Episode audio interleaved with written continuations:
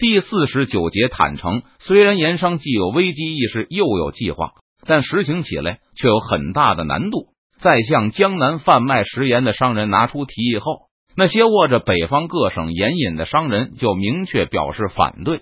Face、斯 Hearts、路 Clubs 克去年的捐献已经让北方的盐商损失不小，而且郑成功的进攻和他们并没有直接关系。上次肯出钱已经是同行之间的守望相助了，这次他们再也不愿意为了与自己无关的战争而捐献巨款。其实上次郑功成兵败后，北方盐商已经有了一些怨言。危机过后，不少人开始怀疑捐款的作用，人觉得就是少给一些清军也能取胜，更极端的认为就是不捐输江宁也能击败闽军，所以他们掏出的巨款完全可以省下。这些奸商对盐商的类似言论，漕运总督衙门有所耳闻。梁化凤的使者说到这里的时候，也不禁露出了鄙夷之色。前任漕运总督在战争中丧生，而盐商集团中居然还有人心痛钱财，难道他们不知道他们的全副身家都是朝廷赐予的吗？使者的回答让邓明心里微微一宽。刚才使者提起盐商集团的会议时，邓明也有点紧张。担心清廷会进行反击，保护他们的商团，或是照猫画虎的反击邓明的商团。比起财大气粗的徽商，四川盐商显然更经不起打击。而张长庚那边也很不可靠。如果来自清廷的压力很大，让他感到自己会受到牵连的话，那邓明估计郑张长庚多半会毁约退缩。邓明在这个话题表现出极大的兴趣，和使者继续讨论下去。而后者也很大方的与邓明分享了他从漕运总督衙门那里得知的全部消息。如果邓明对扬州城防周围清军兵力部署表现出一星半点的兴趣，使者就会立刻警惕起来。但现在他却知无不言，言无不尽，因为邓明问的是完全无关紧要的事情，利用一些商人的趣闻来拉近与邓明的关系是很值得的。使者觉得这样可更好的完成江南提督交给他的任务，而且这种无关痛痒的小事也完全没有隐瞒的必要。据使者说，徽州盐商中那些拿南方盐引的商人也无完全同意这提议。即使邓明下达了明确无误的禁令，川军上下对徽州盐商表现的极为强硬，这种态度极为罕见。川军对其他行业相当友善温和，但部分徽商仍认为称。邓明出兵江南的理由是为了打击淮盐，是极为可笑的。所有有见识的人都知道，这是明廷与清廷在争夺天下。而对身世神秘的邓明来说，若是明廷取胜，他很可能是最大的受益人。坐在紫禁城中的那位龙椅主人才是邓明的对手。就算明军示弱，那至少也得是督府的高官才有资格成为邓明打击的目标。而商人是四明之末。王公大臣都不会把他们放在眼里，更不用说人主级别的人物。如果怀商四处宣扬邓明把他们视为对手，那肯定会被有见识的人看成无耻之徒。见过自抬身价的，但从没有见过这种抬法。除了怀商的不自信外，还有恐惧心理。盐商可能是这个时代全中国最有钱的一批人，甚至皇室都难以与其相比。在邓明的前世。乾隆下江南的时候，曾受到徽州盐商的热情欢迎，而盐商表现出来的财力，让乾隆都感到难以想象，震惊不已。不过，再有钱的商人，依旧是毫无政治地位的商人。他们捐献给清廷的钱，只是单纯的想换取官府的一个微笑。若是有一天，万一遇到什么事，怀商希望官府能念在他的这一片孝心上，而给予特殊对待。他们无权过问钱被官府拿去做什么了，更不说影响官府政策。本质上，这和狗在主人脚下呜咽翻滚没有区别，不含有交易的成分，而是单纯献媚逢迎。有一些商人就担心，这种献媚太多了也未必好。捐书毕竟是一种漏财，而在这个时代的政治体制下，拥有巨大权力的官员见到没有政治地位的徽商如此有钱后。很容易生出杀人夺财的念头。这种猜测其实也并非没有道理。传统上讲究财不外露，很大程度就是因为人们无力保护自己的财产。在邓明前世，乾隆发出盐商财力伟灾的感叹后，返回北京就罗织罪名，将大批招待过他的盐商以下狱抄家，没有得到足够的响应，提议的事自然也就不了了之。还有几个人仍然不肯死心，去带着银子去求见漕运总督林启龙。收银子的时候，林启龙笑眯眯的，还夸奖这几个人忠君爱国，一定要上奏朝廷为他们要个匾额。可其中有个不识趣的盐商，冒昧的问漕运总督有何计划，是否能短期内就把邓明赶回上游？本来还是笑容满脸的林启龙，一听这问题，顿时是面如寒霜，甚至连呵斥都没有，就拂袖而去。另外几个盐商急忙起身告罪。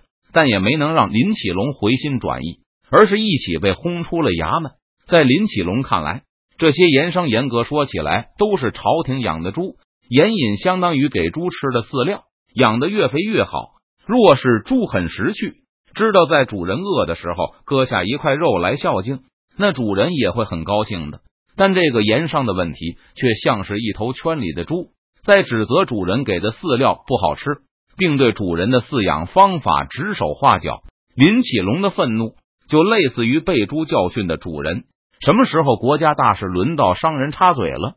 即使是成功的商人，也只能是皇帝、官员、近身的附属物。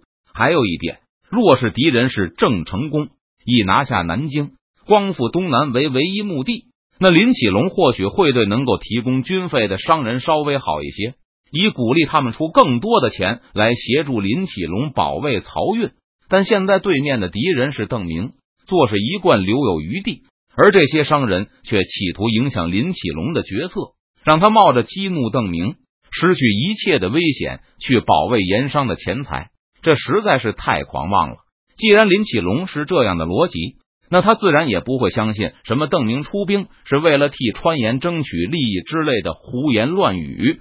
漕运总督并不知道盐商的全部想法，而使者转述给邓明听的更是残缺不全。不过，即便这样，邓明也听明白了大概。邓明身边的同伴其实也有类似的想法，只是他们大部分都属于比较没有见识的那一批人，一年前还都是文盲。邓明说什么，他们信什么。对商人的歧视并不算太强烈。经过一番斟酌后，邓明把林启龙的使者也再次召来。又向他询问了一番怀盐商人的反应。这个漕运总督衙门的内部人员知道的，果然比梁化凤的人要清楚的多。大概情况并无差异，但林启龙的使者又补充了一些细节。盐商这件鸡毛蒜皮的小事，至此已经讨论了大半个时辰。邓明询问之详细，表情之认真，显然不是闲谈应有的态度。讲到后面的时候，林启龙的使者面露异色。梁化凤的使者也若有所思，他们显然都对邓明的目的起疑了，只是还猜不透邓明的真正用意。经过一番斟酌后，邓明正色对梁化凤的使者说道：“我此次前来江南，确实是为了打击淮盐，以保护川盐走私。因为涉及到张长庚，所以川盐走私是明军高层对外的统一口径。包括邓明举行的那场军官全体会。”给军官们的理由也是阻断淮盐运输，有助于提高私盐价格。邓明告诉两位使者，徽州盐商说的不错，我这次兵发江南，原本的目的就是为了打击淮盐。闻言，林启龙和梁化凤的使者都呵呵笑起来，笑声爽朗，表情自然。以前他们的长官挖苦讽刺敌人的时候，不管是不是好笑，他们都会发出由衷的笑声。因此，听到邓明的话语后，二人都熟练至极的开始捧场。为了向两人表明自己不是开玩笑，邓明又严肃的重复了一遍，换回的是两人会心的笑容。一连说了几遍后，梁化凤的部下才有点反应过来，把笑容收了起来，带着古怪的表情问道：“提督此言当真？”当然，邓明已经有些生气了。他愤愤的告诉两位使者：“把我的话带回去，告诉林总督和梁提督。”梁化凤的使者站起身，犹豫着不知道该如何回答。当地位高的人一本正经的说明显荒谬不经的话语时，唯一该做的事情就是笑得前仰后合，以表示对方的话确实很妙，一针见血。但今天脸皮都笑疼了。邓提督仍然一再重复：“这什么时候才是个头啊？”和来镇江的同伴对视了一下，两位使者终于不再发笑，而是郑重的答道：“小人遵命。”很好，邓明示意他们可以出去休息了。明军会为他们准备茶水，晚上也会为他们准备节日大餐。本来邓明还犹豫是不是该暗示他们蒋国柱的使者也来了，想不到林启龙的使者居然主动问起，说若是蒋国柱也派来和贺中秋的使者，他们希望见一下。显然。邓明低估了官官相护的程度。无论是哪个向邓明这里派来使者的官员，他们都不怕和他们有着同样行为的同僚。相反，他们还可以借此形成同盟关系，获得安全感。派卫士去询问了一下，见蒋国柱的使者也不反对，邓明就让卫兵安排他们待在一起，晚饭也不妨他们在一起吃。送走了扬州来人后，劳累了一天的邓明被靠在椅子上。闭目养神。这时，木坛闪入中军帐，报告道：“就在提督见扬州使者时，太平府、池州府和苏州府的贺中秋使到了。提督打算先见哪一位？”邓明仿佛没有听见，依旧保持着闭目养神的姿态，只是提起了一只手，轻轻揉鼻梁。最新军情，在邓明不置可否的时候，中军帐外又赶来一人，见到邓明的样子后，没敢大声讲话。而是对着木坛轻声说了几句话。木坛听完后，就再次转头看着邓明，大声汇报道：“我听见了。”闭着眼的邓明张口说道：“截断了才说了四个字的木坛。”那个士兵虽然没有大声叫喊，但中军帐又没有多大。那个士兵说的每一个字都清晰的传入了邓明的耳中。安庆府和常州府的也到了，对吧？苏州、常州，我不是还没去过吗？他们怎么也来凑热闹了？邓明揉着鼻梁，脸上都是疲态。这两天他又要行军，又要和张黄岩、马逢之会面，还要训练部队、购买物资。现在居然接见清廷的地方官使者，泸州府、松江府。我估计他们也快到了，是不是又把我这里当做两江总督衙门了？我敢说，他们的贺礼绝对是一式两份，一份送去江宁。一份给我这里送来了。说到这里，邓明突然止住了，片刻后闭着眼摇摇头，否定了自己刚刚说出口的话。不对，我这里不是两江总督衙门，蒋国柱岂会给自己送礼？再说还有漕运总督的贺使，我这里明明是军机处吗？说完之后，邓明放下了手，睁开了眼睛。军机处哪是想见就见的？让他们先都去休息，少安勿躁。等人都到齐了。我人一起见，礼一起收。现在我要先去吃饭，然后睡一小会儿。这些清廷官员的使者被安置到了一起，两大总督和众多知府的心腹们之前都已经见过面，熟悉的就问聊起了家常，不熟的赶快托熟人攀交情。光靠语言攀来的交情，终归还是不可靠。很快就有人提出倡议，向营外的明军士兵提出请求。明军爽快的答应了他们的要求。木坛早就交代过，要尽量满足这些使者的要求。很快，明军士兵就搬来了几张桌子，清军使者、副使们就围在左边，一边搓麻，一边商谈对付邓明的良策。蒋国柱和林启龙的使者在牌桌上坐对门，也是这场诸葛亮会中的主要发言人。梁化凤的使者坐在两人之间，不时也发表一番见解。另外，牌桌上的人以及轮空的几个，不时也插上一两句嘴。牌打了两圈后，又有人从合肥、河州赶来，马上就有人向帐外的明军喊道：“添一桌麻将，再添一桌，又添了一桌。”起牌的时候，梁化凤的使者抬头扫视了一圈帐内，密密麻麻的都是清廷官员的顶戴。他低头去弃牌的时候。突然低声说道：“做反贼做到邓提督这个份上，到底应该说这反贼做的太成功，还是太失败呢？”吃完饭后，邓明还是没时间去睡午觉，而是把周开荒、木坛和任堂这三个心腹大将找来，和他们商议对外的口径问题。邓明打算对两江官场如实宣布自己此行的目的，表明自己就是要给四川盐商撑腰。对此，木檀有些不解。若是让鲁廷知道了我们的真正用意，是不是会给我们造成一些麻烦？你是怕鲁廷为徽商撑腰吗？邓明反问了一句。他怀疑清廷就知道自己的目的是攻击两淮盐商，也未必会因此而做出什么反应。